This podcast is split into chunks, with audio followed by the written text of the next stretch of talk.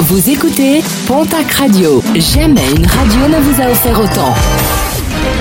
L'information locale à 9h, c'est sur Pontac Radio. Bonjour Jean-Marc Courage Sénac. Très bon mercredi et merci de votre fidélité. Deux ans de prison avec sursis, verdict du tribunal de Tarbes qui jugeait une jeune femme de 18 ans. Pour payer sa consommation de cannabis, elle n'avait pas hésité à prostituer l'une de ses camarades, mineure. Des passes effectuées dans des caves d'immeubles à Tarbes et Lannemezan. La jeune femme empochait alors la moitié des recettes jusqu'au jour où la victime a refusé d'assurer un rendez-vous. Elle l'avait alors menacée à l'aide d'un couteau. Un nouvel accident grave déploré hier sur les routes de la région pour une raison que l'enquête devra déterminer. Un automobiliste a perdu le contrôle de sa voiture qui a effectué plusieurs tonneaux sur la route de Bordeaux à Garlin. Sous la violence du choc, il a été éjecté de son véhicule. La victime, âgée d'une trentaine d'années, a été évacuée en urgence absolue par hélicoptère. Un nouvel incendie déploré dans la région. Hier en milieu de journée, les pompiers ont été mobilisés sur un sinistre survenu dans une habitation de Bordère sur les chaises.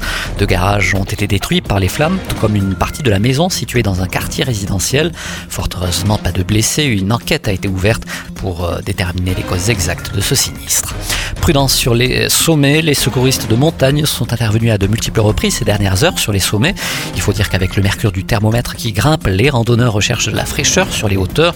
Dans la nuit de lundi, le PGHM d'Oloron est intervenu pour retrouver quatre filles scouts égarées dans le secteur d'Aidius.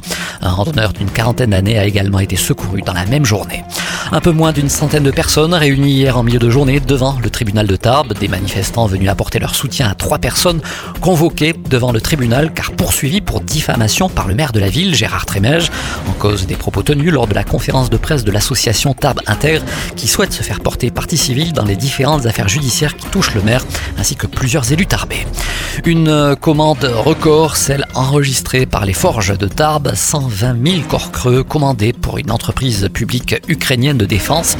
Des euh, corps creux nécessaires à la production d'obus, des obus utilisés par les canons français César, des canons déployés sur le front ukrainien.